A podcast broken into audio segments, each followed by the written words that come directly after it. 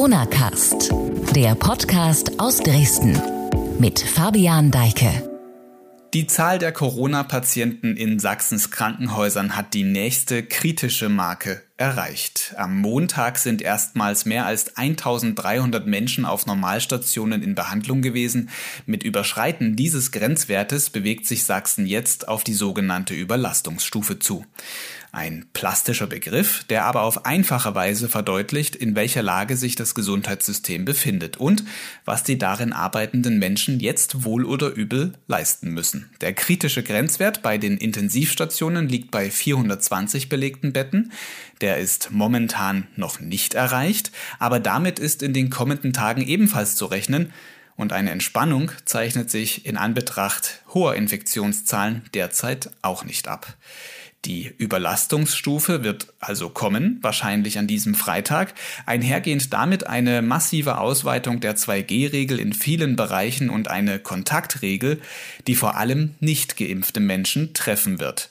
Ziel der dann geltenden Regeln wird es sein, eine tatsächliche Überlastung mit unkalkulierbaren Folgen irgendwie abwenden zu können. Es ist keine einfache Lage im Moment, vor allem nicht in den sächsischen Kliniken und genau auf die schauen wir in dieser Folge Coronacast bei sächsische.de. Ich bin Fabian Deike und spreche jetzt per Videoanruf mit dem Leiter der Intensivstation am Dresdner Uniklinikum, Peter Spied. Ich grüße Sie. Hallo. Zunächst erstmal vielen Dank, dass Sie sich trotz der angespannten Situation gerade die Zeit nehmen können. Ich habe es eben gerade schon davon gesprochen, wir bewegen uns auf die Überlastungsstufe zu, auf eine Überlastungssituation. Sie arbeiten jetzt täglich auf einer großen Intensivstation am Uniklinikum Dresden. Wie überlastet oder belastet sind Sie und Ihre Kollegen eigentlich jetzt? Die Belastung mit Covid-Patienten spielt bei uns natürlich schon eine, eine große Rolle. Wir haben jetzt vor äh, im Prinzip vor drei Wochen wieder angefangen, die Station komplett auf Covid-Versorgung umzustellen. Zwischendrin, also quasi zwischen der dritten und der vierten Welle, ähm, hatten wir schon wieder relativ viel normalen Regelbetrieb. Wir sind ansonsten eine normale operative Intensivstation, behandeln also Patienten aus allen möglichen operativen Fachgebieten. Aber einer unserer Schwerpunkte ist eben die Therapie des akuten Lungenversagens. Und das ist eben, sagen wir mal, deswegen sind wir eben dann auch die zentrale Intensivstation bei uns am Uniklinikum für die Behandlung von schwersten Verläufen von ähm, Covid-Patienten. Und äh, sagen wir mal, die letzten zwei, drei Wochen hat es dann eben kontinuierlich zugenommen. Wir sehen so eine Verdopplung der Fallzahlen immer so im so 10 bis 14 Tage Bereich. Und äh, wir haben jetzt aktuell 20 Covid-Patienten bei uns liegen auf der Intensivstation. Die sind alle beatmet.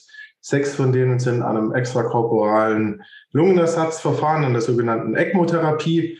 Und äh, damit sind wir relativ gut gefüllt. Wir haben noch quasi zehn freie Betten, aber das Problem sind ja gar nicht unbedingt die, die Betten, die man zur Verfügung hat. Davon haben wir eigentlich genug. Das Problem ist das Personal, um diese Betten dann eben auch ähm, mit einer adäquaten und hochqualitativen Pflege dann auch äh, betreiben zu können. Und da ist es jetzt eben momentan so, dass wir wirklich jeder, mit jedem neuen Patienten, der kommt, müssen wir eben neue Pflegekräfte auch mobilisieren und Umverteilungen vornehmen bei uns innerhalb des Klinikums, um eben dann ähm, die Patienten noch wirklich gut behandeln zu können.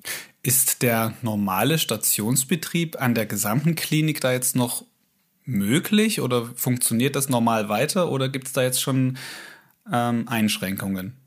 Da gibt es natürlich schon Einschränkungen. Also wir haben eben gerade im operativen Bereich schon viel runtergefahren. Im gesamten Klinikum sind eigentlich mehr oder weniger alle elektiven Punkte, also alles, was jetzt nicht unbedingt äh, sofort behandelt werden muss, aufgeschoben worden, ähm, um eben Personal freizulenken für die Behandlung von Covid-Patienten. Hm. Ihre Klinik, klar, gehört zum Cluster Dresden. Also in Sachsen gibt es drei große Krankenhauscluster, eins noch Cluster Chemnitz und eins ist eben das Cluster Leipzig. Dresden und Chemnitz sind schon seit Tagen über dieser ja, über diesem Grenzwert der Überlastung drüber, laut der, der Daten, die vorliegen. Leipzig hält sich immer noch so ein bisschen darunter.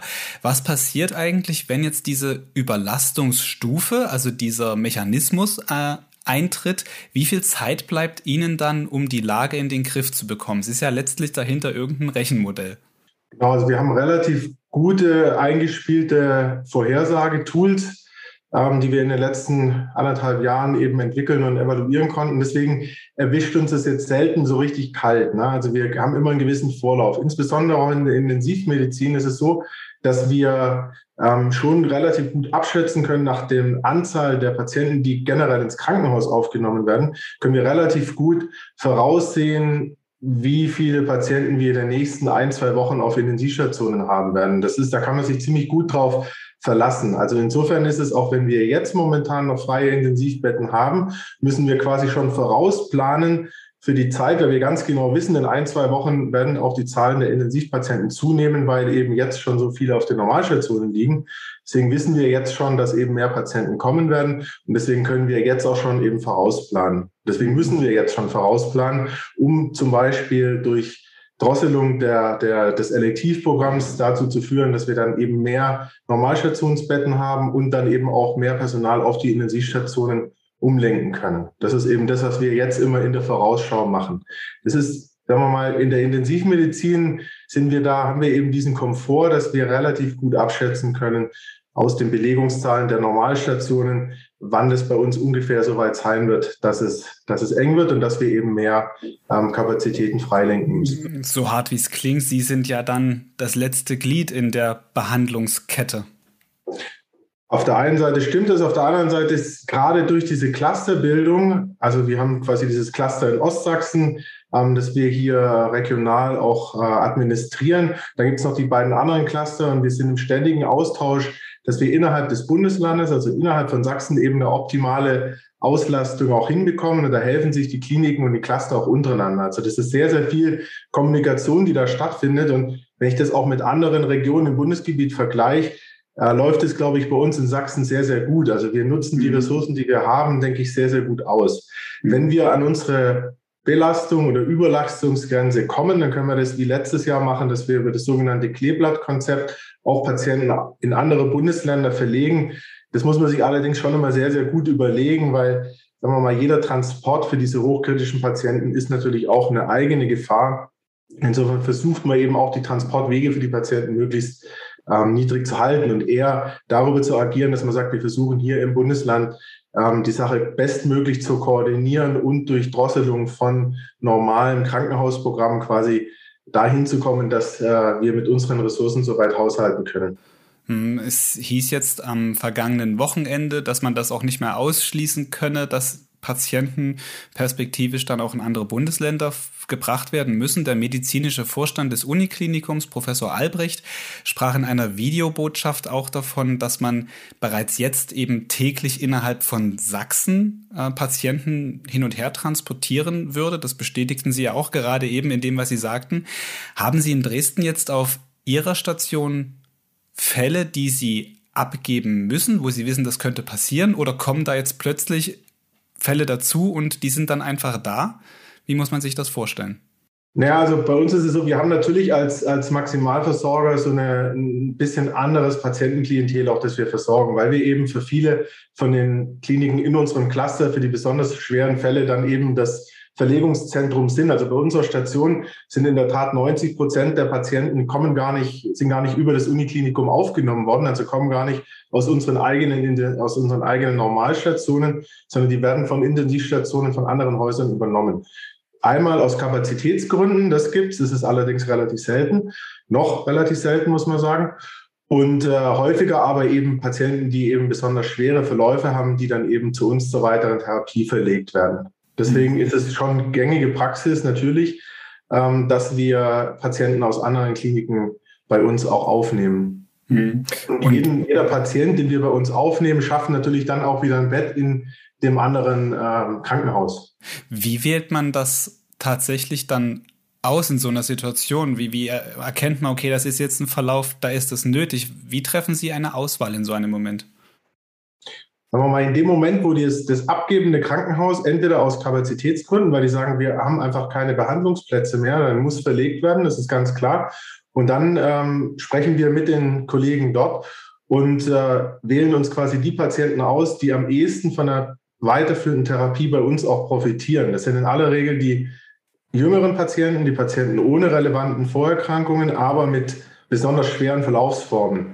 Mhm. Also wir versuchen eigentlich dann wirklich, um dann in den anderen Krankenhäusern auch eine Entlastung zu schaffen, eben die Patienten mit den besonders schweren Verlaufsformen zu uns ins Zentrum zu holen, wo einfach auch eine größere Erfahrung mit den schweren Krankheitsverläufen besteht, um dadurch die Krankenhäuser auch äh, noch weiter entlasten zu können und um mhm. den Patienten eben Therapiemöglichkeiten zu bieten, die in den anderen Häusern eben nicht verfügbar sind. Ähm, jetzt reden wir über den Transport von Patienten. Was ist aber, wenn es vielleicht dieses letzte freie Bett irgendwo nicht mehr gibt? Ähm, müssen dann Menschen, die vielleicht dringend eine andere lebensrettende, wichtige Operation, vielleicht eine Krebsoperation ähm, ähm benötigen, zugunsten eines Corona-Patienten zurückstecken? Wie will man in solchen Situationen, die ja vielleicht durchaus denkbar sind, dann entscheiden? Mal, das ist genau die Aufgabe, vor der wir ja gerade stehen. Das ist auch das, was wir in den, in den letzten, zumindest in der zweiten und dritten Welle schon eben äh, auch tun mussten. Wir sind glücklicherweise bis jetzt immer noch um eine wirklich harte Triagierung umhingekommen. Das mussten wir bisher noch nicht durchführen. Wir müssen natürlich auch, auch bei uns im Klinikum, äh, wir können natürlich nicht das Klinikum komplett auf Corona-Versorgung ausrichten. Zum Beispiel, wenn ich jetzt von der operativen Intensivmedizin ausgehe, haben wir eben noch eine zweite Station. Das heißt, wir haben nochmal eine 30-Betten-Station, die sich nur um die operativen Patienten kümmert. Und wir haben noch eine internistische Intensivstation, die sich um die Patienten kümmert, die dann Covid-negativ sind, aber immer noch intensivmedizinisch behandelt werden müssen. Also klar, jede Klinik hat auch ihren Versorgungsauftrag für die normal nicht Corona äh, erkrankten Patienten. Also natürlich müssen wir auch weiterhin schwere Verkehrsunfälle, große Krebsoperationen, mhm. ähm, Herzinfarkte, Schlaganfälle, alle möglichen Erkrankungen müssen wir natürlich auch weiter betreuen können. Und äh, darauf ist unsere Ressourcensteuerung aber natürlich auch ausgelegt. Ne? Mhm. Was schon ein Problem ist, ist natürlich, sagen wir mal, dadurch, wir können bei uns in der Klinik zum Beispiel nicht ganz so viel Elektivprogramme runterfahren oder wir haben einfach nicht so einen hohen Anteil an elektiven Eingriffen, wie das in manch anderen Kliniken eben der Fall ist, weil eben auch viele große Tumoroperationen bei uns äh, durchgeführt werden, die man jetzt nicht so einfach verschieben kann. Das müssen wir immer mit auf der Rechnung haben und es fließt eben auch in unsere Kapazitätsberechnungen ein. Also wir können hier nicht einfach sagen, wir nehmen unser 13 Bettenhaus und machen 1300 Corona-Betten draus, ähm, damit könnten wir dann die Versorgung der Nicht-Corona-Patienten in der Region nicht mehr sicherstellen. Also das mhm. muss man schon ganz klar auseinanderhalten. Und das ist ein ganz zentrales Element in der Fallsteuerung, die wir hier vornehmen. Mhm. Nach dem Sommer und in dem Wissen darum, dass es Impfstoffe gibt und dass wir jetzt eben über wieder diese Dinge reden müssen, wie schon zeitgleich vergangenes Jahr, hätten Sie gedacht, dass das nochmal möglich ist, dass so eine Lage eintrifft? Und vielleicht, wann war der Zeitpunkt gekommen, wo Sie realisiert haben, da rollt was auf uns zu? Also die äh, Befürchtung war schon da, also auch schon im Sommer, als die dritte Welle abgeebbt war. Wenn man sich die, die Impfquoten angeschaut hat, war klar, wenn sich da nicht deutlich was tut, dann wird es uns im Herbst auch nochmal erwischen. Also das war, sagen wir mal, das war jetzt kein Geheimnis, das war eigentlich allen Leuten, die im intensivmedizinischen Bereich tätig sind, war das eigentlich klar. Also alles andere wäre schon ein sehr, sehr großer Glücksfall gewesen, dass sich das Virus einfach, sagen wir mal, sang- und klanglos verabschiedet hätte. Und das, was wir jetzt sehen, ist natürlich ein Effekt davon, dass wir keine, keinen ausreichenden Impfschutz in der Bevölkerung haben. Das muss man, muss man schon ganz klar, ganz klar sagen. Ähm, wir hatten neulich eine Recherche bei sächsische.de, äh, die zeigt, dass rund 90 Prozent der Patienten in den Krankenhäusern momentan nicht geimpft sind. Ähm, der deutliche Unterschied zwischen den Geimpften und Nicht-Geimpften, das sieht man auch in der offiziellen Statistik, in der Inzidenz nach Geimpfte, Ungeimpfte unterschieden. Das ist momentan 1700 zu 60, glaube ich, so grob. Also auf jeden Fall ein sehr großer Unterschied. Wie ist das bei Ihnen auf der Intensivstation? Decken sich diese Zahlen mit dem, was Sie anhand der Patienten sehen und erleben? Absolut. Also wir haben zum Beispiel heute konkret, ist natürlich immer nur eine Momentaufnahme, aber wir haben momentan 20 Patienten bei uns liegen. Eine ist geimpft.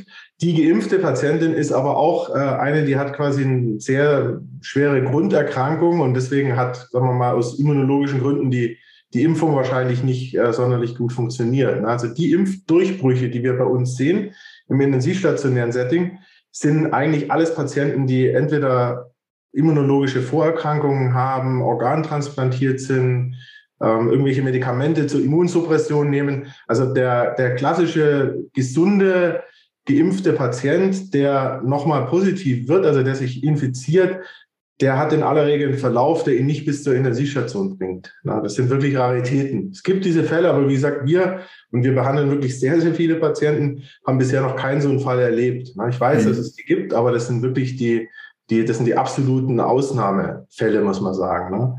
Anders sieht es, wie gesagt, aus bei Patienten, die dauerhaft immunsupprimiert sind. Die können durchaus auch nach Impfung nochmal eine, eine sekundäre Infektion auch wirklich bekommen. Auch, mhm. Aber auch da muss man sagen, dass wahrscheinlich die Verläufe insgesamt trotzdem milder sind. Also insofern muss man schon eine deutliche Empfehlung eben für das Impfen aussprechen, ähm, weil das wirklich unsere einzigste Chance ist, wie wir überhaupt äh, die, die, die Infektionssituation irgendwie eindämmen. Mhm. Also Sie sagten jetzt von 20 Patienten auf Ihrer Station haben 19 keinen ausreichenden Impfschutz einer wurde geimpft oder ein Patient wurde geimpft. Wissen Sie, wie das auf den Normalstationen aussieht? Ja, das Verhältnis ist ungefähr ähnlich. Also das mhm. ist das ist, das ist, das ist ungefähr ähnlich. Also da, wie gesagt, die Statistiken ändern sich da auch von Tag zu Tag, aber es ist trotzdem so, dass die Patienten, das ist auch ein bisschen schwierig, äh, nicht jeder Patient, der stationär aufgenommen wird, wir haben auch alle unterschiedliche Erkrankungsschweren. Es ist auch unterschiedlich in den verschiedenen Krankenhäusern, wann jemand auf einer Normalstation behandelt wird, wann jemand auf eine Intensivstation geht oder ob es noch zwischengeschaltete mhm. Intermediate Care Stationen gibt. Da ist es auch vom Management in jedem Krankenhaus unterschiedlich. Aber auch was wir hier aus unseren angeschlossenen Clusterkliniken hören und auch was wir über die, über die, den Verbund mit den anderen Kliniken bundesweit wissen, ist, äh, dass es wirklich ein ganz eindeutiges Signal gibt. Die Patienten, die geimpft sind, sind die absolute Minderheit und äh, zeigen auch einfach generell dann, dann äh, nicht ganz so schwere Krankheitsverläufe. Ihre Arbeit hat mit Menschen zu tun, die sehr großes Leid erfahren. Schlimmstenfalls sterben sie dann auch an der Folge der Infektion, wenn sie auf der Intensivstation eben nicht ähm, dann diese Behandlung oder die Behandlung nicht so anschlägt, dass sie dann doch noch davonkommen.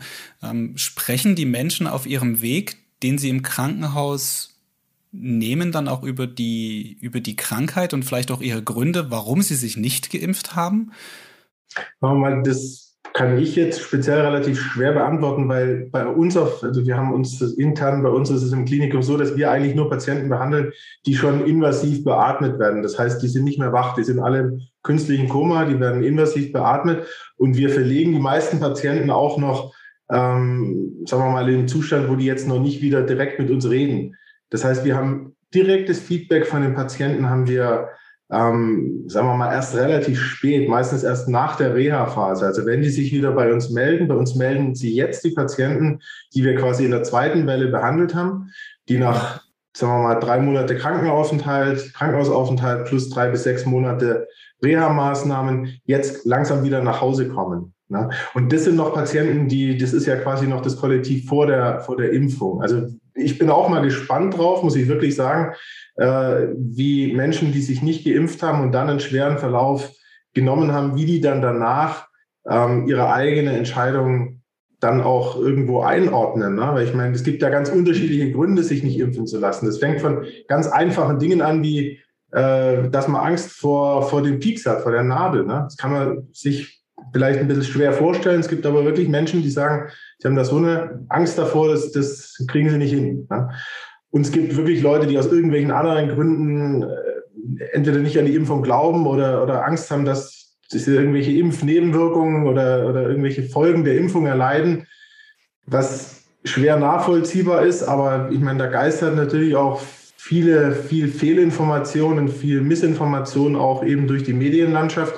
Und äh, sagen wir mal, da kann ich mir schon vorstellen, dass es, dass es im Nachgang viele Menschen geben wird, die sagen, hätte ich das gewusst, dann hätte ich mich, hätte ich mich impfen lassen. Umgedreht muss man schon auch sagen, wir erleben das immer wieder und das ist was, was für uns hier im Team auch oft wirklich schwer nachvollziehbar ist und auch durchaus belastend ist, dass wir auch heute, anderthalb Jahre nach Beginn quasi der Corona-Pandemie bei uns, rufen bei uns immer noch zum Teil Angehörige an, die glauben, dass das mit Corona ja alles Quatsch ist und dass der Angehörige ja wahrscheinlich irgendwas anderes hat, aber ähm, das kann ja nicht an Corona. Also während der Patient auf der Intensivstation liegt und beatmet werden muss, wird bezweifelt, dass er tatsächlich krank ist. Ja, oder zumindest, dass die, die Erkrankung schwerer, die er hat, auf äh, eine Corona-Erkrankung zurückzuführen ist. Das erleben wir durchaus. Das ist nicht, das ist nicht selten. Und sagen wir mal, wir sind verpflichtet zu einer, zu einer Neutralität in der Behandlung des Patienten. Das heißt, wir machen keinen Unterschied, ob der Patient geimpft ist oder nicht geimpft ist. Ja, das, sagen wir mal, wir machen auch keinen Unterschied, ähm, ob der Patient, der nach einem Verkehrsunfall zu uns kommt, der Verursacher oder, der, oder das Opfer des Verkehrsunfalls ist. Ne? Also, sagen wir mal, das liegt an anderer Stelle, über sowas moralisch zu urteilen. Das ist nicht unsere Aufgabe, unsere genuine Aufgabe. Trotzdem sind wir natürlich alles Menschen und sowas schwingt natürlich schon mit. Ne? Und ich meine, man muss natürlich schon sagen, wenn sich mehr Leute impfen lassen würden, hätten wir hier ein deutlich einfacheres Leben im Krankenhaus. Wir müssten viele Einschränkungen, die auch bei uns die Mitarbeiter ganz persönlich betreffen, müssten wir nicht machen. Und äh, da kann man dann schon nachvollziehen, dass es, dass es manchmal für die Kolleginnen und Kollegen schwer nachvollziehbar ist, dass die Patienten nicht impfen lassen. Und wenn dann noch quasi Angehörige anrufen, die dann die, die gesamte Corona-Erkrankung noch in Zweifel ziehen, das ist natürlich schon, sagen wir mal, wenn man das seit anderthalb Jahren hier jeden Tag macht und so viele Patienten hat sterben sehen, dann ist es schon wirklich eine schwierige Situation, muss man sagen. Und es ist durchaus auch belastend dann hier für die ähm, insbesondere auch für die Pflegekräfte, die eben sich jeden Tag wirklich aufopferungsvoll um die Patientinnen und Patienten kümmern. Hm, sprechen gleich nochmal über die Pflegekräfte, aber ich würde gerne nochmal bei dem Aspekt Impfung bleiben. Es gibt ja auch eine Gruppe von Personen, nämlich Kinder und Jugendliche, wo sehr spät jetzt nur dann oder relativ spät eine Impfung auch zugelassen wurde. Es gibt auch noch Altersgruppen, da gibt es keine Impfung. Die offiziellen Zahlen des Robert Koch Instituts zeigen, dass beispielsweise jetzt es 18 neue Krankenhauseinweisungen in der Altersgruppe 0 bis 14 Jahre in Sachsen für die letzten sieben Tage gibt. Was wir auch sehen, ist ein sehr starker Anstieg der Infektionszahlen. Das hat jetzt noch nichts mit Krankenhauseinweisungen und, und schweren Verläufen zu tun. Aber sehen Sie ähm, in dieser Gruppe in den Kliniken auch einen Aufwachs? Sagen wir mal, das ist, sehen wir bisher noch nicht im großen Stil. Das sind schon auch, muss man ja auch immer auseinanderhalten, ähm, kommen die Leute wegen einer äh, Covid-Erkrankung oder kommen sie wegen was anderes ins Krankenhaus und sind Covid-positiv? Das ist gerade bei den Kindern und Jugendlichen momentan noch, noch ein bisschen die Mehrheit. Also sagen wir mal, Kinder, Jugendliche mit schweren Verläufen der Covid-Erkrankung, die gibt es. Es ist aber insgesamt noch relativ selten, muss man sagen. Auch bei uns ist es noch relativ selten. Mhm. Trotzdem muss man sagen, dass sich insgesamt die, das, das Spektrum einfach schon verschiebt. Ne? Also wir hatten in der, in der ersten, zweiten, so bis Mitte dritter Welle ähm, noch deutlich äh, ältere Patientinnen und Patienten und äh, das, das Durchschnittsalter senkt sich ab. Also wir haben momentan ein Durchschnittsalter im Schnitt so bei 55 Jahren auf der Intensivstation. Am Anfang der Pandemie war das bei 75. Ja? Also das, das sieht man schon einen deutlichen Trend nach, nach unten. Was dann auch zur Folge hat, dass die Patienten länger auf den Stationen liegen. Die liegen länger auf den Stationen, klar, und auch gerade dadurch, dass es viele Patienten sind, die jetzt gar nicht ähm, ganz große relevante Vorerkrankungen haben, ähm, ist es natürlich so, dass die Patienten dadurch eben auch sehr lange Verläufe bieten. Also auch der Krankheit sehr lange quasi was entgegensetzen können. Wir hatten natürlich am Anfang, wo die Patienten älter waren oder wo wir viele ähm, Patienten hatten, die auch ähm, sehr viele Vorerkrankungen, sehr schwere Vorerkrankungen hatten, die haben einfach dann auch die, der Erkrankung nicht so viel entgegensetzen können und sind dann im Endeffekt auch, muss man ganz ehrlich sagen, natürlich auch früher verstorben. Mhm. Und jetzt ist es so, wenn man jüngere Patienten hat, die ohne, ohne nennenswerte Vorerkrankungen, ähm, die bieten dadurch einfach deutlich längere Verläufe. Aber auch von denen sterben eben immer noch ähm, relativ viele, muss man sagen. Und das ist ja eben auch gerade die, das ist ja auch gerade, sagen wir mal, glaube ich, manchmal die Fehleinschätzung oft, dass jemand denkt, naja, was soll mir schon passieren? Ich bin jetzt keine sonderliche Risikogruppe. Aber auch die Patienten, wir haben hier auch Patienten liegen, die sind 40, 50 Jahre alt, ähm, ohne nennenswerte Vorerkrankungen und die versterben an der Erkrankung. Wenn jetzt 20 Personen auf ihrer Intensivstation Stand heute liegen, wie viele von denen glauben Sie, werden das nicht schaffen? Ja, es ist schwer zu sagen. Bei der momentanen äh, Konfiguration, die wir so haben, denke ich, dass wir, dass, dass es so ungefähr naja, ungefähr 40 Prozent, 35, 40 Prozent der Patienten werden es nicht schaffen. Hm, also etwas weniger als die Hälfte ist das dann, die dann sterben werden. Ja. Sprechen wir vielleicht abschließend mal über die Behandlung noch auf einer Intensivstation. Welche Therapien gibt es? Wie funktionieren die? Wie schlagen die an? Was ist bestenfalls ein Verlauf und schlimmstenfalls? Also auf den Intensivstationen muss man sagen, sind wir dann eigentlich so schlimm das ist, können wir fast nur noch symptomatisch behandeln. Ne? Also wir behandeln dann im Endeffekt die ausgefallenen Organsysteme, vornehmlich eben die Lunge durch Beatmung oder durch einen extrakorporalen Lungenersatz oder eben zum Beispiel die Niere durch eine Dialyse, wenn die Niere aus, äh, ausgefallen ist. Aber die eigentliche spezifische Therapie der Covid-Erkrankung, da sind die Patienten eigentlich schon zu weit fortgeschritten in aller Regel im Krankheitsverlauf. Also die, da ähm, werden die Weichen ganz, ganz früh gestellt. Also wenn die Patienten quasi positiv sind und leichte Symptome entwickeln, da muss man ansetzen mit der Therapie. Da haben wir mittlerweile gute therapeutische Möglichkeiten. Gibt es spezifische Antikörpertherapien, wo man wirklich viel machen kann, die auch viel geholfen haben, muss man sagen. Mhm. Aber da ist es eben wichtig, dass die Patienten rechtzeitig äh, überhaupt diagnostiziert werden. Das heißt, die Patienten, wenn man Symptome hat, muss man sie eben rechtzeitig testen, dann in Behandlung begeben. Und dann kann man da relativ viel machen und eben auch gerade schon die Hospitalisierung verhindern. Und das ist eben dann auch das, muss man wirklich die Weichen eben früh stellen, wenn die Patienten erstmal mit schweren Verläufen im Krankenhaus sind dann wird es einfach schwer. Ne? Dann wird es wirklich wird's für die Patienten eben auch kritisch. Also umso früher man quasi in einer spezifischen Therapie ähm, zugänglich wird, umso besser ist daher hinten raus auch, auch der Verlauf. Relativ neu in der Zulassung sind ja verschiedene Antikörpermedikamente. Intensivmediziner bezeichnen die jetzt auch als Game Changer. Ähm, weil sie halt kurzfristig sehr entscheidend wirken sollen. Ich bin kein Mediziner, kein Fachmann, Gottes Willen. Setzen Sie vielleicht uns mal ähm, da in Kenntnis, wie funktioniert das? Werden solche Medikamente dann auch jetzt schon in Dresden eingesetzt? Wir setzen die Medikamente auch ein, aber wie gesagt in der Frühphase. Das sind alles Medikamente, die in der, im intensivmedizinischen Verlauf eigentlich keine Rolle mehr spielen, sondern eben wirklich deutlich früher angesiedelt sind eher idealerweise sogar im ambulanten Bereich, also wenn der Patient Symptome hat, aber noch nicht so starke Symptome, dass er stationär behandelt werden muss. Oder eben dann im stationären Behandlungssetting, aber eben am Anfang in der, in der Frühphase der Infektion. Ja. Da ist der Patient in aller Regel noch nicht so krank, dass er jetzt wirklich eine intensivmedizinische Maßnahme braucht. Ne.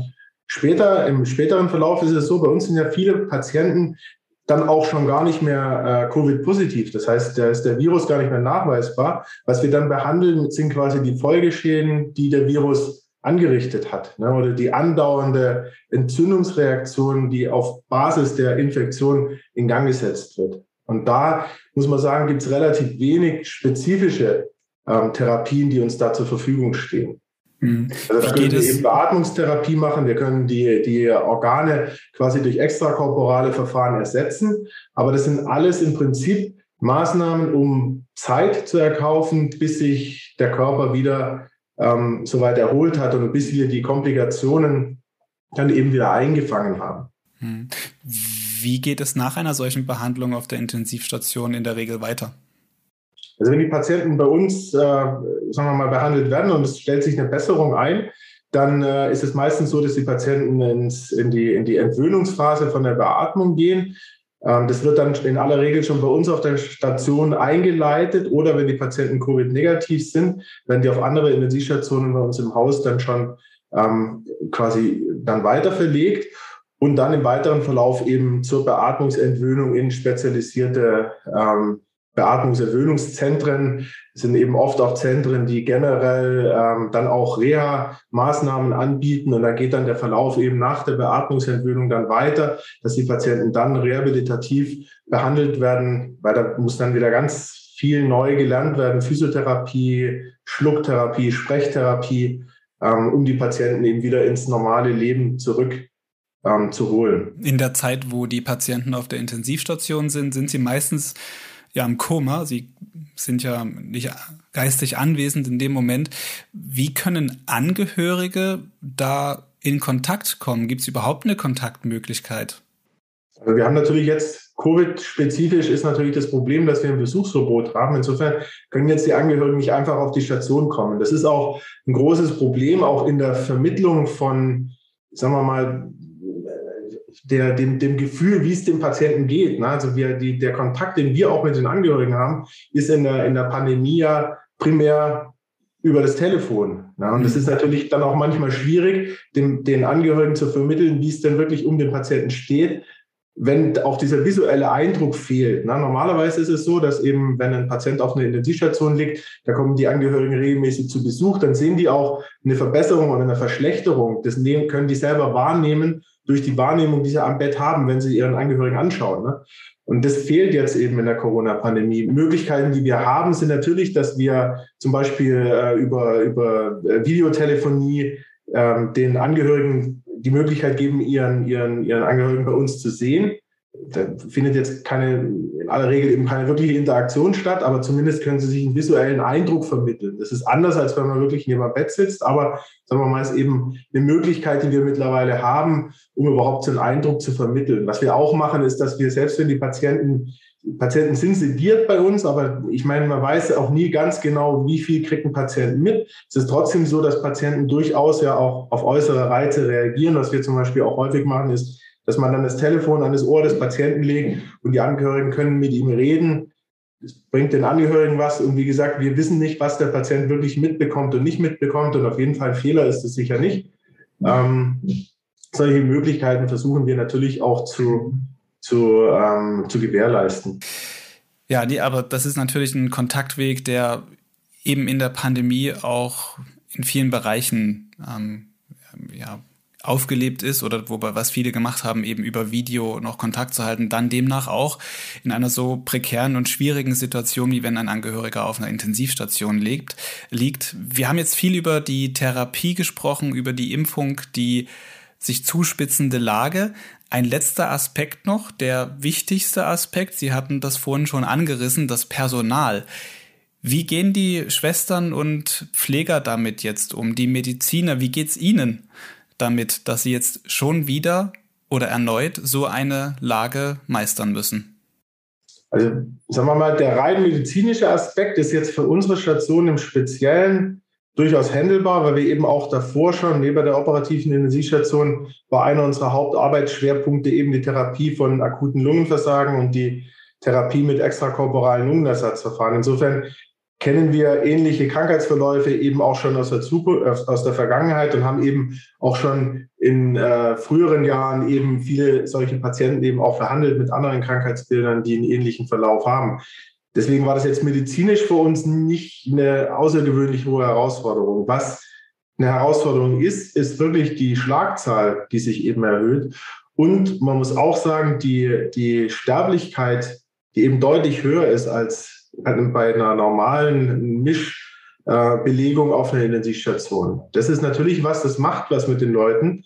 Das macht was mit uns. Das ist was, äh, das kann man auch nicht abstreifen. Das ist schon ein Unterschied, ob wir, sagen wir mal, im, im normalen Arbeitsalltag fünf, sechs Patienten im Monat haben, die bei uns auf Station versterben oder Peak zweite Welle hatten wir fünf, sechs Patienten am Tag, die bei uns auf der Station verstorben sind. Das ist schon einfach, das sind ganz andere Dimensionen die da, die da eine Rolle spielen. Und das ist ein unglaublich harter Job in dem Moment. Ne? Das muss man schon sagen. Ich meine, jeder, der in diesen Beruf geht, weiß, dass er eben mit kranken Patienten zu tun hat. Jeder, der in dem Beruf arbeitet, weiß, dass Patienten sterben werden. Trotzdem macht es eben einen Unterschied, ob man plötzlich so eine äh, immense Erhöhung eben davon hat. Ähm, das ist schon was, was natürlich auch äh, alle, alle belastet. Ne? Und insbesondere natürlich auch das Pflegepersonal. Wir haben extrem hoch professionalisierte Pflegekräfte bei uns auf der Station. Und das macht ja die Sache aber eben auch so schwierig, weil es eben nicht so einfach am Reißbrett zu planen ist. Ne? Wenn wir mehr Pflegepersonal brauchen, weil wir mehr Patienten behandeln müssen, dann kann ich nicht einfach irgendwo eine Station schließen und die Pflegekräfte zu unserer Station holen. Mhm. Die ohne, ich meine, die, die, die Leute, die bei uns arbeiten, die werden. Es dauert Jahre, bis man diese Ausbildung. Ne? Die, ja. die haben eine jahrelange Erfahrung in dem Beruf. Das kann ich jemand nicht in, in einem Crashkurs innerhalb von drei, vier Tagen vermitteln. ähm, das ist wirklich ein hochspezialisierter Job. Ne? Und das ist, das ist das Problem, das wir in der Personalrekrutierung ja auch jetzt haben, dass die, die Absolutzahl ist nicht unser Problem. Das Problem ist, dass wir wirklich Leute bekommen müssen, die den Job dann auch machen können. Also die mhm. den einmal technisch machen können, die den fachlich machen können und die ihn auch psychologisch aushalten. Mhm. Und äh, die Voraussetzungen müssen erfüllt sein, damit wir dann eben ausreichend Personal auch haben, um uns quasi dieser Pandemie entgegenzustellen. Das ist ehrlich gesagt ja auch organisatorisch einer, einer unserer Hauptprobleme, unserer Hauptschwerpunkte. Ne? Das ist ja nicht so, dass wir nur uns um, die, um den medizinischen Sachverhalt kümmern müssen, sondern wir müssen gleichzeitig natürlich auch schauen, dass wir eben ausreichend Personal zur Verfügung haben. Sind Ihrer Station im vergangenen Jahr nach der ersten, zweiten Welle äh, dann auch äh, wirklich Personal abgegangen? Haben Sie auch dieses Problem tatsächlich bei Ihnen? Also wir hatten auch äh, äh Kolleginnen und Kollegen, die die Station verlassen haben, gar nicht mal so wahnsinnig viel mehr als in anderen Jahren muss man sagen. Und wir haben schon eine, eine, bei, der, bei der Stammbesetzung eine, auch eine wahnsinnig hohe Motivation.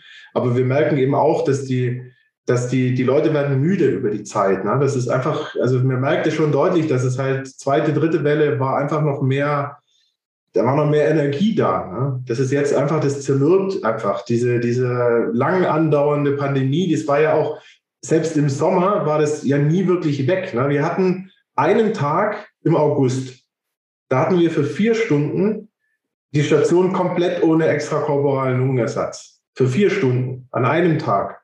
Mhm. Seit letzten November. Also wir haben quasi jetzt über ein Jahr, ähm, in dem wir immer Patienten hatten mit Lungenersatzerfahrung. Bis auf einmal vier Stunden im August.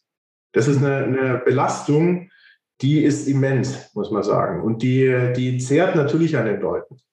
Und ich bin heilfroh, dass wir so einen festen Stamm an Mitarbeitern haben und dass die uns die Stange halten und dass die hier uns unterstützen. Das ist extrem viel wert. Also das ist ein extrem, bin ich extrem dankbar dafür, dass wir, dass wir überhaupt die Versorgung hier noch so aufrechterhalten können.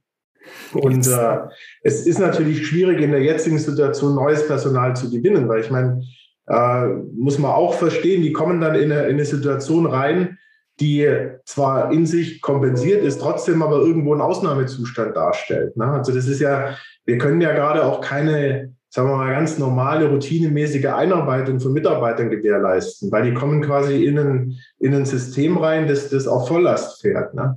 wo alles, wo alles funktionieren muss. Jeder Handgriff muss sitzen. Es gibt, ist eine wahnsinnig hohe Arbeitsbelastung. Es ist, eine, ist nicht einfach, da jetzt quasi im laufenden Betrieb neue Mitarbeiter so einzulernen, dass die sich dabei auch noch gut mitgenommen fühlen. Das ist wirklich eine, eine extreme Herausforderung, die wir haben. Und äh, trotzdem gibt es natürlich auch eine, eine Solidarität im Klinikum. Also wir versuchen eben schon durch Umsetzungen von anderen Intensivstationen eben auch hier noch weiter Personal zu rekrutieren, weil, sagen wir mal, wir können eben nicht wie vielleicht das eine oder andere Krankenhaus uns ein Stück weit von der Versorgung abmelden. Also wir können jetzt nicht hier die, die Säge streichen und sagen, wir melden uns mal für die Corona-Versorgung ab und bitte schickt alle Patienten irgendwie ins nächste Bundesland. Das funktioniert so nicht. Also wir müssen hier schon gucken, dass wir ähm, dass, wir, dass wir die Versorgung hier aufrechterhalten für die Covid-Patienten und eben in den anderen Bereichen, aber genauso eben auch für die Nicht-Covid-Patienten. Auch da dürfen wir qualitativ keine Abstriche machen. Und das ist eben die, das ist der große Spagat, den wir machen müssen. Und das ist das, was unglaublich belastend natürlich auch für alle Mitarbeiter ist, weil im Endeffekt liegt diese Verantwortung ja bei jedem Einzelnen. Die verspürt auch jeder Einzelne hier im Unternehmen. Jetzt haben wir Mitte November. Das heißt, es ist noch relativ früh in dieser äh, Wintersaison, Herbstsaison. Vorhersagen in der Pandemie sind immer schwierig. Wir haben jetzt gerade noch über die Tücken beim Personal gesprochen, dass das eben auch alles andere als einfach ist. Vorhersagen, wie gesagt, sind immer sehr schwierig. Aber äh, diese Prognosen sind halt gefragt und Expertenmeinungen. Ich frage Sie deshalb trotzdem, was ist Ihre Prognose? Befürchtung, vielleicht aber auch Hoffnung für die nächsten Wochen? Also mal die, ich verlasse mich schon zu einem großen Teilen auf unsere Prognose-Tools. Die haben sich, die haben, sagen wir mal, in den, in den letzten anderthalb Jahren konnten wir uns da wirklich gut drauf verlassen und die haben eine relativ hohe Voraussagekraft auf. Und wenn man sich an diesen Prognosetools orientiert, dann werden wir noch eine, eine weitere Zunahme sehen. Also wir sind noch, noch lange nicht am Peak der vierten Welle angelangt. Ähm, aus den Erfahrungen der letzten Wellen denke ich schon, dass wir das, wir kriegen das gemeistert, wir werden das schaffen, bin ich mir sicher. Es ist nur eine Frage, wie viel Aufwand wir dafür betreiben und äh, sagen wir mal, wie viele Ressourcen wir umverteilen müssen, um die, um den Herausforderungen gerecht zu werden. Wir werden das schaffen, wir werden auch die vierte Welle überstehen. Es gibt vielleicht auch eine fünfte, eine sechste, eine achte Welle, wer weiß. Auch das werden wir irgendwie gehandelt kriegen, aber es ist eine immense Anstrengung, die dahinter steht. Und deswegen ist eben, sagen wir mal, was unser Appell ja auch an die, an die Bevölkerung ist eben, sich impfen zu lassen, um einfach den Zustrom an Patienten zu reduzieren. Das ist im Endeffekt unsere einzige wirkliche gute Chance, die vierte Welle zu kopieren. Ist ja eigentlich, dass wir einfach die Anzahl der Neuinfektionen drücken.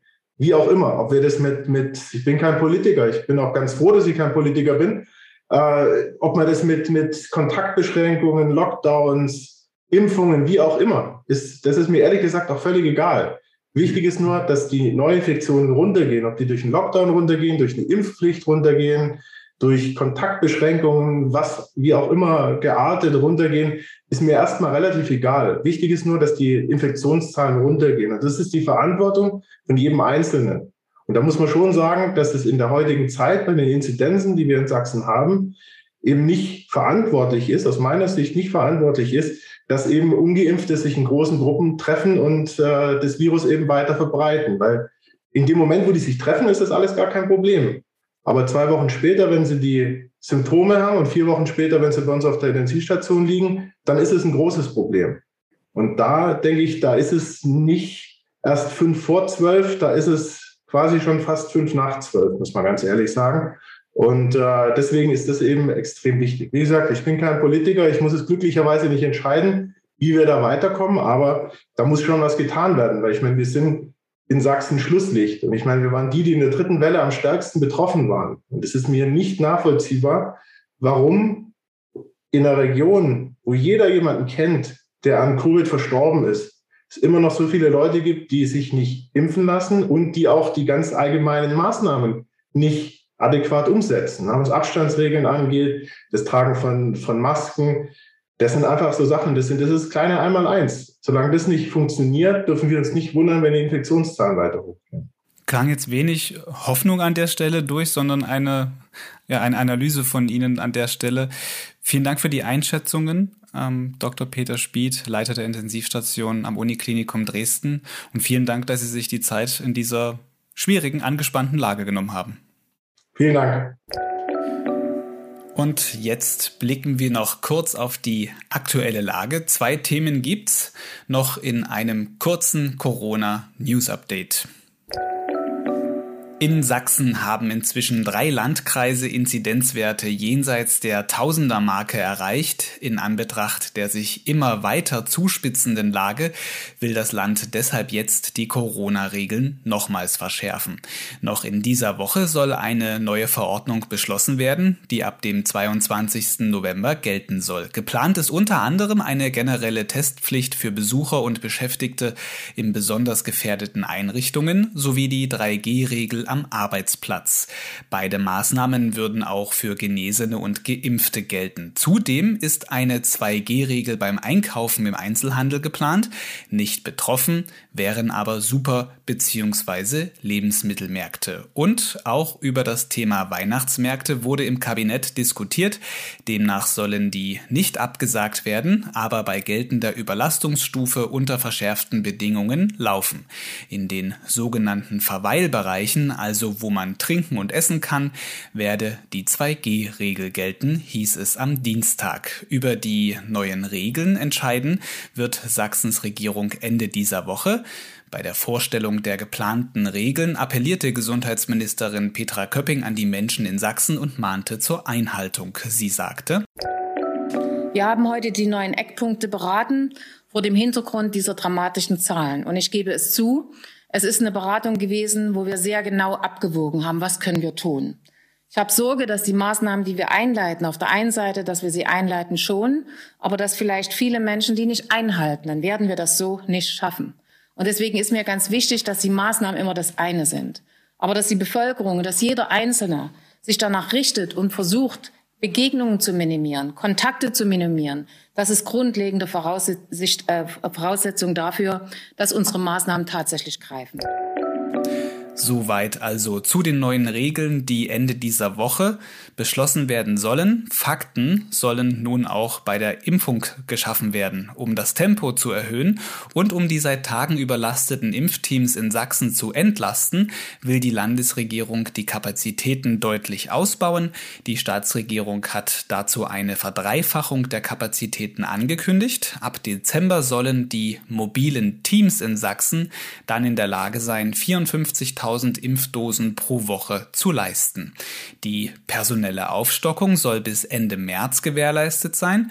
Zudem sind auch feste Anlaufstellen geplant, wie es bereits vergangene Woche hier im Corona-Cast der Sprecher des Deutschen Roten Kreuzes angekündigt hatte.